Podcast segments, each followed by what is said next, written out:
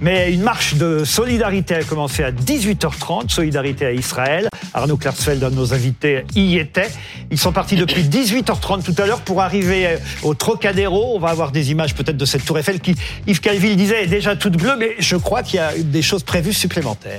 On présente nos débatteurs du soir. Charles Consigny, avocat pénaliste. Bonsoir, Charles. Églantine Delalleux, journaliste politique. Bonsoir à vous. Et Selim Derkaoui, journaliste et auteur de Rendre les coups, boxe et lutte des classes aux éditions du Passager clandestin. Bonsoir à vous. Selim, nos invités aussi, on a le plaisir euh, d'accueillir Anno Klarsfeld, avocat et membre de l'association des fils et filles des déportés juifs de France. Vous étiez cet après-midi à la manifestation, à cette marche, euh, c'est ça avec. Euh, J'étais place Victor Hugo où j'ai retrouvé mon, père et comme je devais venir ici, j'ai sauté sur le vélo et je, je, suis venu donc je suis pas allé jusqu'au Trocadéro. C'était au départ de la manifestation. C'était au départ de la manifestation. Il y avait du, il y avait du monde, oui. Il y avait, pas, il y avait que, pratiquement que des juifs et des politiques. Euh, il devait y avoir euh, sans doute moins de juifs que dans le 16e arrondissement en général, mais il y avait quand même du monde et il y avait un, une, il y a une mobilisation, je crois, générale quand même de la communauté juive de France euh, pour montrer le la solidarité envers Israël et pour se remémorer les, victimes et les souffrances qui leur, ont, euh, qui leur ont été infligées. C'était un rassemblement organisé par le CRIF. Aujourd'hui, euh, Delphine Orviller, qui est femme à rabbin, on le sait, déclarait « Je sais que le mot d'ordre donné, c'est que les amis d'Israël s'y retrouvent, mais je rêve de me dire qu'on n'a pas besoin d'être un ami d'Israël pour y aller. On a besoin d'être un ami, un, un, un ennemi, attention, d'un ennemi du terrorisme. Vous êtes d'accord avec elle? C'est pour ça que peut-être il n'y avait pas assez de monde. Il y avait pratiquement que des juifs, mais chacun sait que les Français qui ont vécu la même chose au Bataclan ou la même barbarie au Bataclan sont solidaires aujourd'hui d'Israël parce que un, ils sont amis d'Israël pour ça, pour un certain nombre, et deux, parce qu'ils savent très bien que cela peut aussi se passer sur le territoire mm. français à nouveau. Donc il y a une solidarité euh, amicale et il y a une solidarité personnelle mm. en crainte de, ce qui peut se passer dans le futur. Anna Cabana voulait dire quelque chose. Oui, mais je, voulais vous demander, vous, vous, n'auriez pas aimé qu'il y ait autre chose que des juifs dans cette et des politiques dans cette dans ce rassemblement dans cette marche précisément euh, un rassemblement contre la barbarie pour euh, contre l'inhumanité des, des actes qui ont été commis? Non comme ça a toujours été le cas c'est toujours été à peu près toujours le, le, le cas on sait que la population française est solidaire, disons, de, des Juifs et de, de, ce qui, de ce qui s'est passé euh, là-bas. Là Elle montre cette solidarité autrement que. Et, d'ailleurs, les Juifs ne sont pas tous solidaires. Il y a, ce que j'ai dit, il y a moins de Juifs sur la place du Trocadéro sans doute que de. Juifs dans le 16e arrondissement en général. Thierry Arnaud, est-ce qu'il y avait beaucoup de politique dans cette manifestation? Nicolas Sarkozy était présent. L'ancien président de la République, plusieurs ministres du gouvernement étaient présents également. Donc oui, il y avait euh, un certain nombre de responsables politiques de premier plan qui ont tenu à y être. Un autre ancien président, par exemple, François Hollande, a expliqué ce matin que lui ne souhaitait pas y être. Il considérait que ce n'était pas à la place d'un ancien président de la République, même si il expliquait soutenir... Pourquoi ce n'était pas la place d'un ancien président de la République? Puisque Nicolas Sarkozy est un ancien président de la République et qu'il y était lui. Il a considéré que lorsqu'on est un ancien chef d'État, on représente quelque chose qui n'a pas euh, qui n'a pas sa place dans une manifestation, même si on soutient la cause, en l'occurrence, euh, euh, que cette manifestation vient représenter. C'était le cas pour François Hollande. On a, on a, oui, oui, oui, on a d'autres chiffres qui nous sont parvenus puisqu'on parle de la situation en France. Euh, il y a cette France unie qu'on voit là, mais il y a aussi une multiplication des actes antisémites ces dernières 48 heures. Une vingtaine d'actes antisémites qui ont été euh, répertoriés en, en France. C'est une crainte, euh, ça aussi, que ça ne se multiplie dans, dans ce contexte. Ah, c'est clairement une crainte de l'exécutif. C'est Gérald Darmanin et avec lui le ministère de l'Intérieur, ils sont, sont sur les dents sur ce sujet. Et l'idée, c'est, c'est précisément d'empêcher la, la, contagion et le risque de contagion. Euh, est, évident dans une dans une situation aussi inflammable, si vous voulez. C'est-à-dire que les, euh, les, les, les vidéos, les images euh, qui qui ont été diffusées par le Hamas vont, enfin, ont, ont, tellement marqué les esprits, mhm. si vous voulez, que ça et pas seulement les esprits en Israël, que la que les répercussions en France vont vont se faire sentir. C'est-à-dire qu'on a on a déjà dans les banlieues des des épiphénomènes qui laissent penser au ministère de l'Intérieur qu'il suffit il suffirait de pas grand chose, si vous voulez, pour mettre le feu au fond, aux, esprits et au mm. cœur. On va donner la parole à, Thierry Arnaud et à tout le monde dans un instant, mais on a notre correspondant en Israël euh, qui doit intervenir. C'est Grégory Phillips, qui est là-bas, tout près d'ailleurs de la bande de Gaza, non loin de la frontière. Vous nous entendez, Grégory Phillips? Très bien, bonsoir à tous. bonsoir. On parle d'une opération terrestre imminente. Qu'est-ce que vous pouvez nous dire là-dessus? Écoutez, je peux vous dire deux choses. Euh, d'abord, euh, on est dans cette ville de Sderot qui est située à 1 à 2 kilomètres de la bande de Gaza et toute la journée, on a vu effectivement euh, non seulement des blindés israéliens se diriger vers l'enclave palestinienne, mais aussi des bus amener des des réservistes. C'est un premier indice. Deuxième indice, on entend très régulièrement depuis plusieurs heures maintenant le bruit des frappes israéliennes sur l'enclave palestinienne de Gaza. On les entend très distinctement d'ici, des frappes euh, euh, fréquente et avec euh, un bruit extrêmement sourd qu'on entend maintenant quasiment toutes les minutes ici depuis Sderot. Donc clairement, l'initiative aérienne est, déjà lancée et ça depuis plus de 48 heures. Et puis le troisième signe, c'est ce communiqué de l'armée israélienne qui informe toute la population qu'il faut se préparer à passer trois jours bientôt dans les abris. L'armée demande aux citoyens israéliens de préparer des vivres, de la nourriture, de l'eau et aussi des appareils euh, électriques euh, qui n'ont pas besoin d'être rechargés et pour qu'ils s'apprêtent à passer trois jours dans les abris tous ces signaux laissent penser que effectivement euh, on va aller sans doute vers une escalade de de l'offensive militaire israélienne sur Gaza. Thierry Arnaud voulait intervenir pour nous rappeler qu'il y avait 14 Français portés disparus? Oui, Laurent, c'est ce que le Quai d'Orsay annonce à l'instant, après avoir annoncé un peu plus tôt dans la journée la disparition d'un deuxième Français. Et donc la diplomatie française publie ce communiqué en disant euh, euh, d'être sans nouvelles de 14 autres Français dont la situation, je cite, est considérée comme très inquiétante. Ce nombre est encore susceptible d'évoluer. Voilà ce que dit le Quai d'Orsay ce soir. Vous vouliez réagir à ce que disait Anna Cavana à propos de ce qui pouvait se passer chez nous euh, en France, les réactions suite à ce qui se passe. Qu'est-ce que vous vouliez dire? Oui, non, je pense que c'est une malheureusement des réactions qui étaient très attendues. On a vu tout de suite la mobilisation du gouvernement, la réunion autour de Gérald Darmanin, et malheureusement à chaque fois qu'une telle actualité euh, se produit qui concerne Israël, euh, on assiste à des réactions de ce type. Anna Kabana. Mais en plus, le gouvernement considère que la France insoumise souffle sur euh, sur des braises, si vous voulez, avec les, enfin cette déclaration plus qu'ambiguë à la vérité des, des insoumis. Cette, vous avez vu hein, ce, ce communiqué qui a été envoyé par le groupe parlementaire LFI. Je cite L'offensive armée de forces palestiniennes menée par le Hamas intervient dans un contexte d'intensification de la politique d'occupation israélienne à Gaza, en Cisjordanie et à Jérusalem-Est. C'est-à-dire que LFI tient les terroristes pour euh, des forces armées mhm. et au fond euh, prétend que la, enfin, que la contextualisation au fond permet de relativiser euh, la, la barbarie de l'attaque. Mais ça, ces, ces déclarations-là, au fond, elles sont tenues par l'exécutif comme étant des, des déclarations d'apprentis sorciers qui, qui, qui, qui pourraient ah, mettre le feu. Non, mais c'est, c'est, on va y, y, a, quelque chose de dangereux. On a prévu de parler effectivement de ce qu'on peut appeler aussi de la politique politicienne, hein, pardon, hein. mais on, on, on, on, en est là. Mais parlons plutôt de ce qui euh, intéresse avant tout, parce qu'au fond, ça, c'est euh, des combats entre le gouvernement, entre la France insoumise, l'opposition. Et évidemment, on compte bien d'ici à 21h en parler, mais quand même, les événements avant tout, ce qui se passe là-bas euh, en Israël, ça me semble plus important. Églantine Delalo. Non, je rebondis au propos, sur les propos d'Anna Cabana. Aujourd'hui, on a une communauté juive qui est choquée, qui est apeurée. C'est la deuxième diaspora juive euh, derrière les États-Unis. Et on sent que ce qui s'est passé en Israël, ça crée une crainte moi, j'ai certaines personnes de la communauté juive qui me disaient qu'ils avaient beaucoup plus peur, que la crainte était plus grande que lors des attentats de l'hypercachère ou de Toulouse, ou même de la seconde intifada. Donc on est vraiment face à une communauté qui aujourd'hui qui est très angoissée quand même. Mmh. Pour en revenir quand même au ah oui allez-y Charles pardonnez-moi.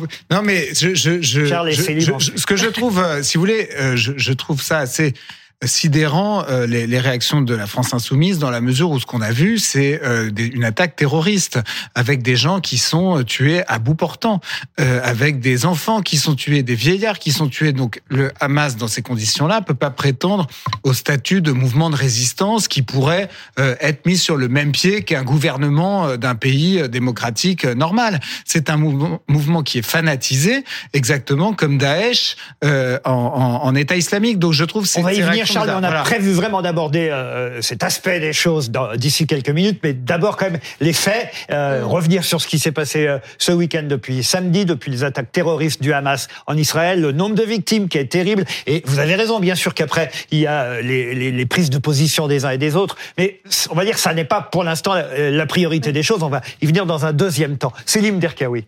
Ah non, moi je voulais bien réagir sur ce Tout de suite. Alors allez-y, puisque, puisque effectivement il a commencé les hostilités. Euh, non, mais non, euh, pas les hostilités, mais c'est pas les hostilités, mais c'est mais c'est quand même assez sidérant. Le NPA, par exemple, de Philippe Poutou, euh, qui est euh, soi-disant un garçon sympathique, euh, a fait une réaction qui est à la limite de l'apologie du terrorisme. Vous êtes Charles, pardon de vous dire, vous êtes surpris de ça Enfin, vous voyez, c'est des choses. Est-ce que, est-ce que franchement, pardon hein, de vous dire ça, mais c'est totalement abject, c'est n'importe quoi ce que raconte Poutou et, et le NPA. On est d'accord, mais est-ce que franchement, actuellement, vous pensez que là-bas, à Gaza ou en Israël, on fait attention à ce que dit Monsieur Poutou euh, sur le conflit. Ah non, heureusement déplacer ça. En France, on va en parler, mais, mais, c'est quand même pas la priorité des, des, mm. des, choses que dit Monsieur Poutou sur le conflit israélo-palestinien. Enfin, en tout cas, j'ai l'impression. Mais quand même, si vous voulez répondre à Charles, à Charles Consigny, c'est Oui, c'est vrai qu'ils n'ont pas été assez précis, notamment dans leur condamnation de ces violences-là.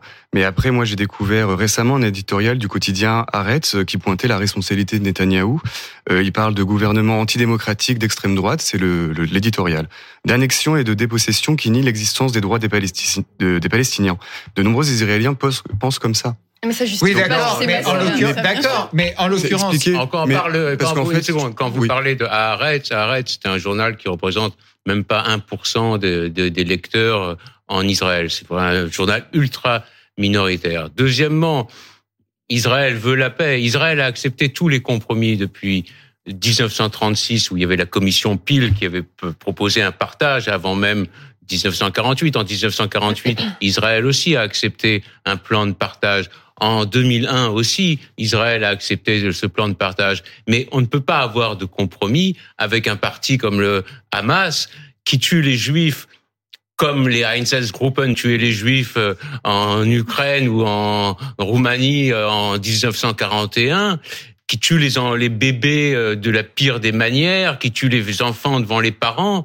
Il y a, ils ne veulent pas de paix. Ils parient sur plusieurs générations. Ils se disent que dans plusieurs générations, c'est pas grave que mon peuple souffre. Mais le Hamas ne représente pas les Palestiniens. C'est pas grave que mon peuple souffre. Hein. C'est pas grave qu'on tue des Juifs. Dans cinq, six générations, peut-être avant, il n'y aura plus de Juifs.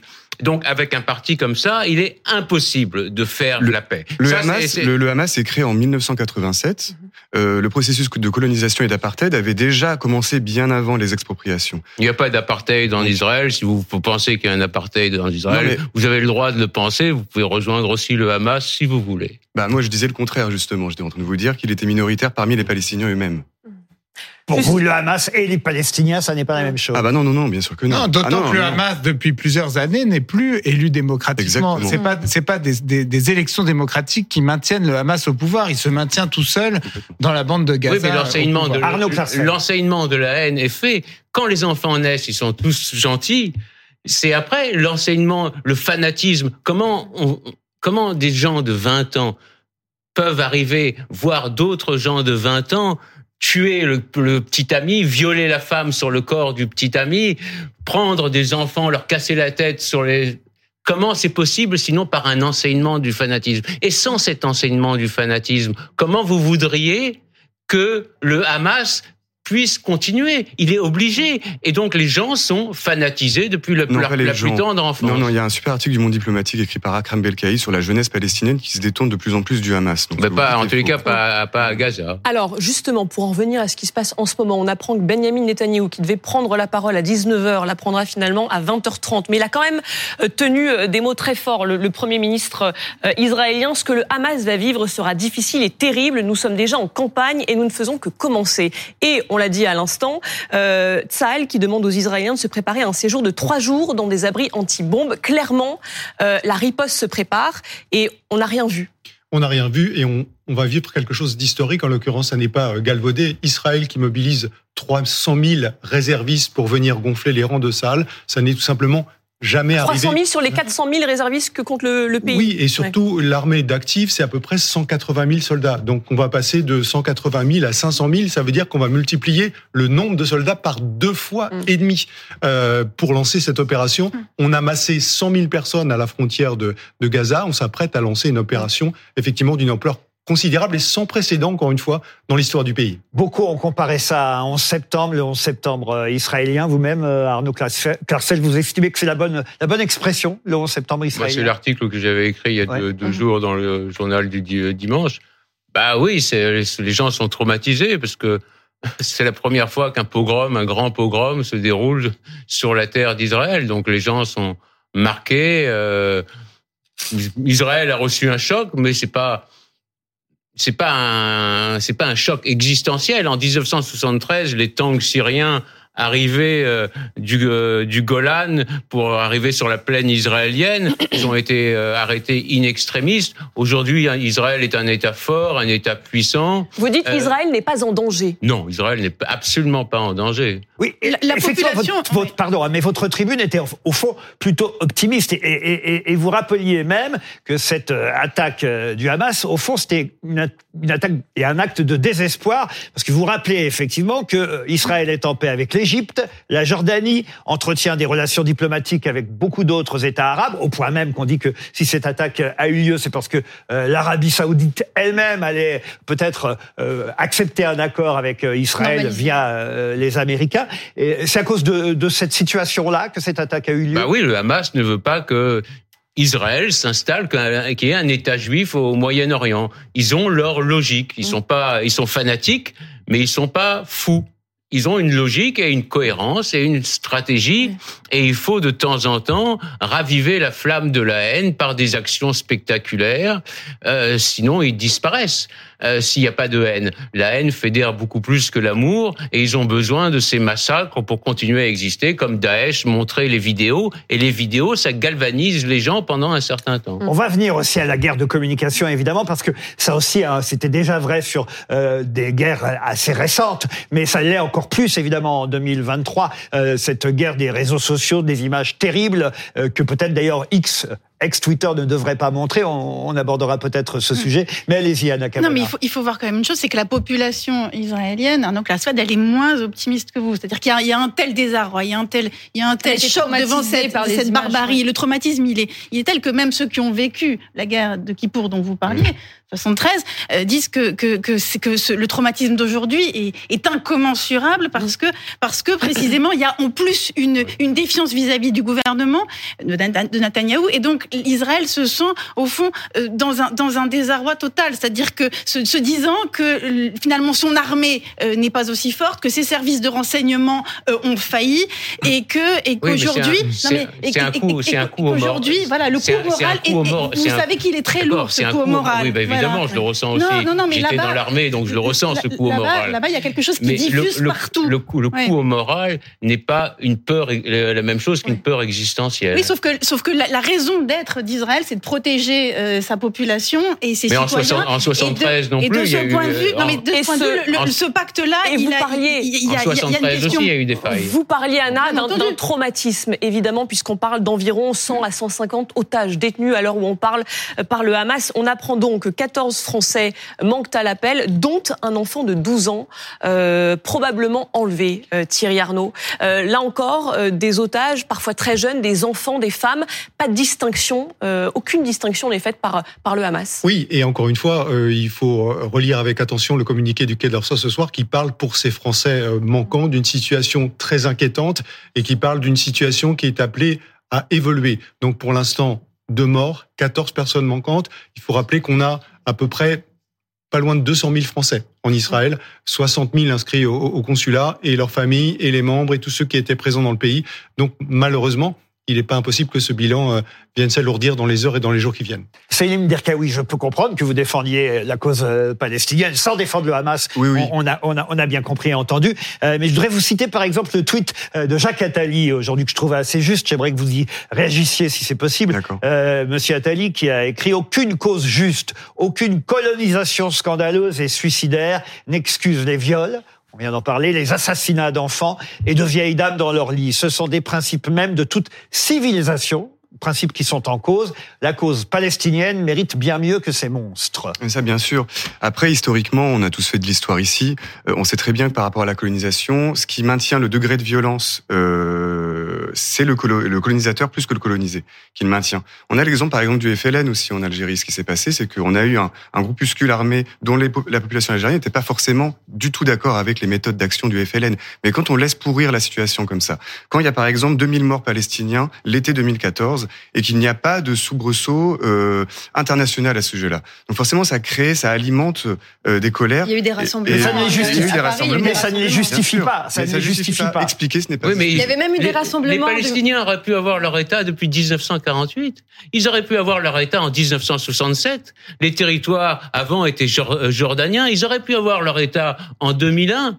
Mais maintenant, s'ils ont un État, ils, seront, sont obligés d'expliquer à leur, à leur euh, population, on vous a fait souffrir pendant de longtemps, on vous a volé pendant des décennies, et maintenant vous allez avoir un État qui est encore qui est bien plus petit que celui que vous auriez pu avoir en 48. Il y a une responsabilité terrible des leaders palestiniens qui ont sacrifié leur peuple alors qu'ils auraient pu avoir leur État il y a bien longtemps. Églantine Delalleux, vous voulez ajouter quelque chose, Célim? Oui, oui, en 2014, il y a eu des rassemblements pro-palestiniens euh, à Paris, en France, et il y avait même à ce moment-là des manifestants qui criaient mort aux juifs, qui passaient devant des synagogues en crachant. non, mais dans les euh, manifestations, il peut y avoir aussi euh, des remarques anti-arabes. Enfin là, c'est pas le sujet. Oui, non, mais bien sûr, mais comme on parlait de 2014, pourquoi il n'y avait rien eu Il y a eu des manifestations contre le colonialisme, d'une manière générale, en fait, de tous les colonialismes, de tous les pays. Mm, mm. Donc c'était ça le, le, le, point central. Et, euh, et, comment dire, là on parlait du quotidien Arrête, mais en fait personne ne veut de mort de civils en France. Enfin mm. personne ne veut ça. Mais et du coup les débats sont là-dessus entre les chercheurs qui ont travaillé le sujet pendant très longtemps. Ils se disent mais qu'est-ce qui peut arrêter euh, cette escalade de violence? Donc il y en a qui vont dire il faut qu'on arrête avec euh, la colonisation, il faut qu'il y ait un État binational. Il y en a plein qui le proposent. C'est des débats très importants à avoir. Les, les, morts de civils, c'est pas un sujet seulement pour la France. Quand on voit la prise de parole aujourd'hui du secrétaire général des Nations Unies, il y a quand même un peu une mise en garde à Israël en expliquant que mm. dans la bande de Gaza, il y a des civils, que les cibles civiles ne sont pas des cibles légitimes quand on conduit une guerre, et appelle Israël à conduire la guerre. 560 morts à Gaza à l'heure où on parle, dont 78 enfants. Oui. Pardon, Charles Consigny, je vais vous redonner la parole. C'est vrai que vous avez un peu coupé sur Poutou. Non, non, je vous en prie. Franchement, Poutou représente je ne sais combien de pourcents, une partie infime des électeurs euh, oui, français. S'arrêter aujourd'hui sur ce qu'a pu dire Non, non, mais c'était pas pour parler. C'était pas du tout pour parler de ça. Vous êtes à fond dans la politique politicienne. Pas du tout, pas du tout. C'était pas pour parler de ça, s'il vous plaît. Je, je, je, je constate simplement que pourquoi il y a un tel ressentiment à l'encontre d'Israël euh, dans une partie de la jeunesse palestinienne pourquoi est-ce que euh, l'Iran soutient euh, le Hamas? Pourquoi est-ce que l'Arabie saoudite n'a pas très clairement condamné euh, ce qui s'est passé alors même qu'elle est en train de se rapprocher d'Israël? Parce qu'il y a d'abord l'idée colportée pour le coup par la gauche du monde entier, pas seulement par Philippe Poutou, que entre les dominants et les dominés, les dominés en l'occurrence, ce sont les Palestiniens, les dominants, les Israéliens. Donc comme toujours, la gauche est du côté de la partie faible, donc elle se retrouve du côté en l'occurrence d'un mouvement terroriste, et parce qu'il y a par ailleurs, à l'échelle du monde entier, un rejet de la suprématie occidentale. Euh, vous le voyez dans la guerre en Ukraine avec ceux qui prennent le parti de la Russie. Euh, vous le voyez avec la Chine qui veut euh, conquérir Taïwan, expulser la suprématie américaine dessus. Vous le voyez en Afrique où la France se fait sortir de partout. Et vous le voyez encore ici avec le conflit contre Israël qui est soutenu par les États-Unis. Et ça, je pense que c'est une lame de fond, et c'est une lame de fond un peu dramatique parce que nos démocraties euh, se comportent sans doute souvent mal, elles ont sans doute beaucoup de défauts, mais elles valent quand même mieux que les tyrannies qui les remplacent dans ces pays qui euh, rejettent euh, l'Occident. Donc moi, ce que je pense, c'est que l'Occident devrait recommencer à défendre ses valeurs, notamment ses valeurs de, de, de, démocratie. Même si strictement rien ne justifie des massacres, Emmanuel Macron l'a rappelé aujourd'hui, était à Hambourg, où il rencontre Olaf Scholz pendant deux jours. il, a, dit rien ne justifie, rien n'explique, rien, rien, ne justifie, c'est ce qu'il a rappelé euh, après toute cette polémique en, France. On écoute. Le président Ces événements et leurs conséquences sont le résultat de la politique du gouvernement israélien consistant à pratiquer les pires formes d'agression, de meurtre, de conflit. Alors non, c'était le Premier ministre palestinien, ce n'est pas le président de la République. On écoute Emmanuel Macron ce soir. On ne l'a pas. Bon, on ne l'a pas. Mais important, Anna, de préciser, rien n'explique, rien ne justifie. C'était important qu'il le dise, le président. Alors, c'était important qu'il le dise, d'autant plus que, en effet, certaines forces politiques, enfin, une certaine forme force politique euh, qui est la France insoumise, avait, euh, avait dit exactement l'inverse. Donc, au fond, pour Emmanuel Macron, d'ailleurs, on a entendu la première ministre Elisabeth Borne, elle aussi, euh, attaquer la France insoumise sur ce terrain, sur le terrain de vous n'êtes pas des républicains, parce que précisément, on ne peut pas, en prétendant contextualiser, en fait, relativiser la barbarie euh, des actes qui ont été commis. Mais c'est important parce que, vous savez, vous avez vu que le CNRS, en 2021, avait déclaré qu'il n'y avait pas de réalité à l'islamo-gauchisme, que l'islamo-gauchisme, au fond, était un concept qui ne, qui ne, qui n'existe, qui ne devait pas exister euh, dans le débat public français. Eh ben, à la vérité, depuis samedi, euh, et il faut s'en désoler. Depuis samedi, on a, on a la preuve, la preuve, la démonstration chimiquement pure que l'islamo-gauchisme existe en France. Voilà, on en a la preuve et, et, et, on en a la preuve. On a des déclarations euh, des uns et des autres, c'est-à-dire que euh, donc la, le, communiqué officiel du groupe parlementaire des Insoumis, les déclarations de Jean-Luc Mélenchon, les déclarations de Louis Boyard. vous, hein. Non mais, c'est, non mais, non mais, je pense que je préfère avoir confiance au CNRS que vous quand même. Non mais, je pense que je suis pas le seul parmi les gens qui nous regardent aussi. Non mais le CNRS en 2021 a, dit ça. Aujourd'hui, il pourrait plus le dire. Aujourd'hui, même, même les ah bah. modérés, même les modérés. J'attends le euh, reportage. Vous allez interviewer pas mal de chercheurs. On peut, on peut, si vous n'aimez pas le mot islamo-gauchisme, on peut dire euh, le bah, gauchisme, le gauchisme islamiste. Non, mais, mais, la question de l'islamo-gauchisme aujourd'hui, elle est plus contestable parce que vous, vous, oh ne si, vous le pensez. Bah, c'est l'alliance, c'est l'intersection entre entre l'islamisme et le gauchisme. Je crois qu'on en a on en a une preuve, une preuve assez chimiquement pure dans cette dans, dans les déclarations de des LFI. Non, vous ne trouvez pas? Ça ça vous paraît pas être assez net. Puisqu'on est dans le sujet. Non, pas forcément. Non, non, mais, vous appelez ça euh, comment alors? Mettez un mot? Bah, je sais pas, aller demander aux chercheurs, par exemple, euh, vous, pensez qu'il y a vraiment des travaux d'études qui sont basés sur l'islamo-gauchisme? Il y a, non, mais comment, comment vous appelez, au fond, ces, ces, ces déclarations euh, de, de Jean-Luc Mélenchon, de, de Louis Boyard? Vous, vous appelez ça comment? Bah moi, Mathilde pas. Panot. Mais Mathilde Panot, bien sûr, et d'autres encore, bien sûr. Comment vous expliquez d'ailleurs Parce que ça, c'est quelque chose que j'ai du mal à, à, comprendre et je, je m'adresse à, à, vous tous qui êtes autour de cette table parce que, au fond, il le sait à l'avance, Mélenchon, que euh, son, on va dire, son communiqué est plus ou moins ambigu. Euh, et, et, après, il a beau dire qu'il ne l'est pas, euh, et, la preuve qu'il l'est, c'est que on connaît les réactions qui ont suivi euh, ce communiqué. Pourquoi? Pourquoi à ce point Après tout, ça lui coûte, parce que manifestement c'est ça ça, lui coûte de, de, de, de, ne pas être euh, aussi ambigu que ça. Parce que, Charles a fait un début de condamner fermement ce que fait le Hamas. Parce qu'il le fait à la fois par conviction, oui. C'est-à-dire il déteste Israël, il déteste les Juifs.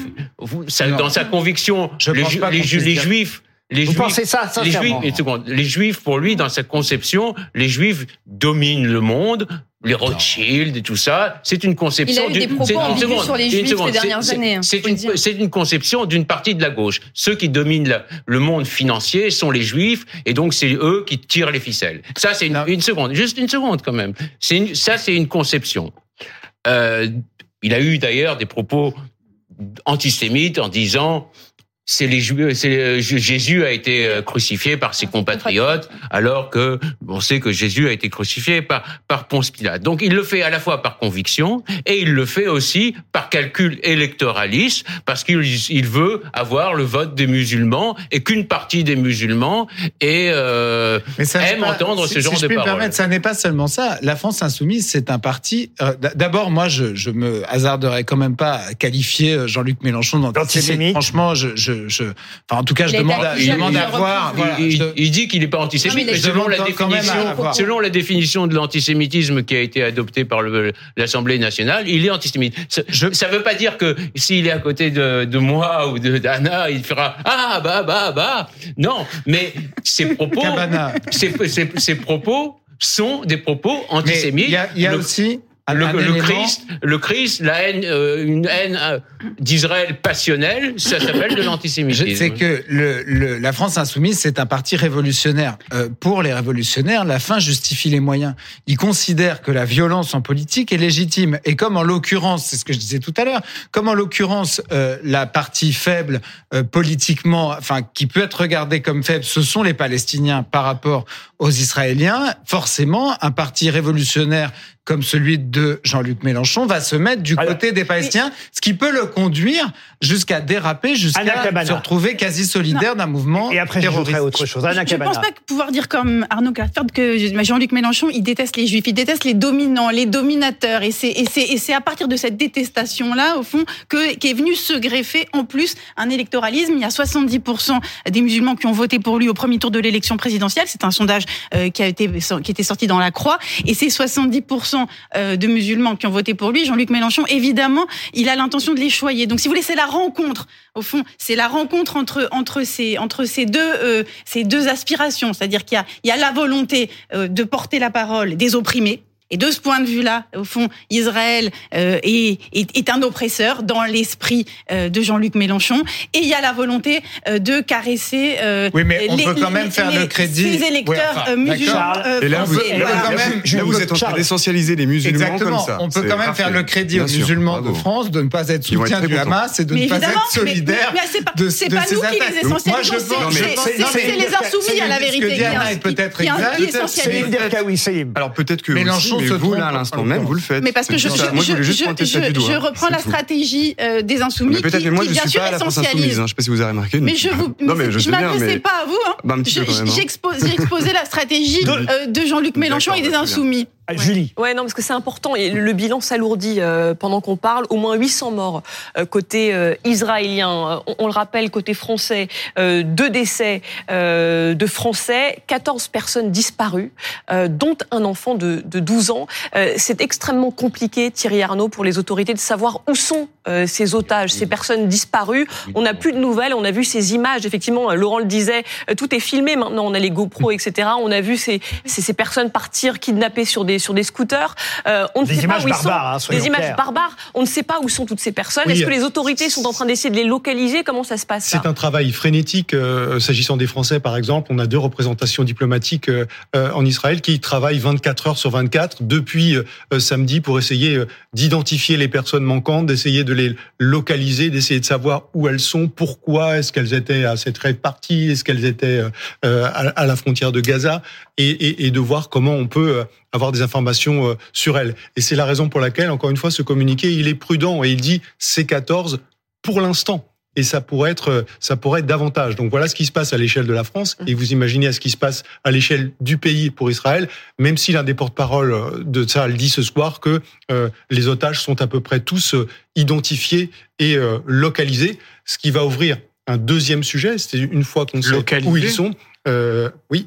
Et une fois qu'on une fois qu'on sait à peu près où ils sont et qui ils sont, Mhm. comment est-ce qu'on on va les chercher Comment est-ce qu'on les récupère menace quand même d'exécuter un otage à chaque fois que l'armée israélienne euh, frappera sans avertissement. sans C'est ce avertir qu'indique le Hamas cibles, ce soir. des cibles civiles. C'est ce que c'est ce que dit euh, le Hamas ce soir. Depuis euh, les premières mesures de rétorsion d'Israël, on en est, euh, disent les Israéliens, à 2400 cibles qui ont été atteintes dans la euh, bande de Gaza. On avait encore des images très spectaculaires ce soir de ces explosions. Évidemment, ça va continuer.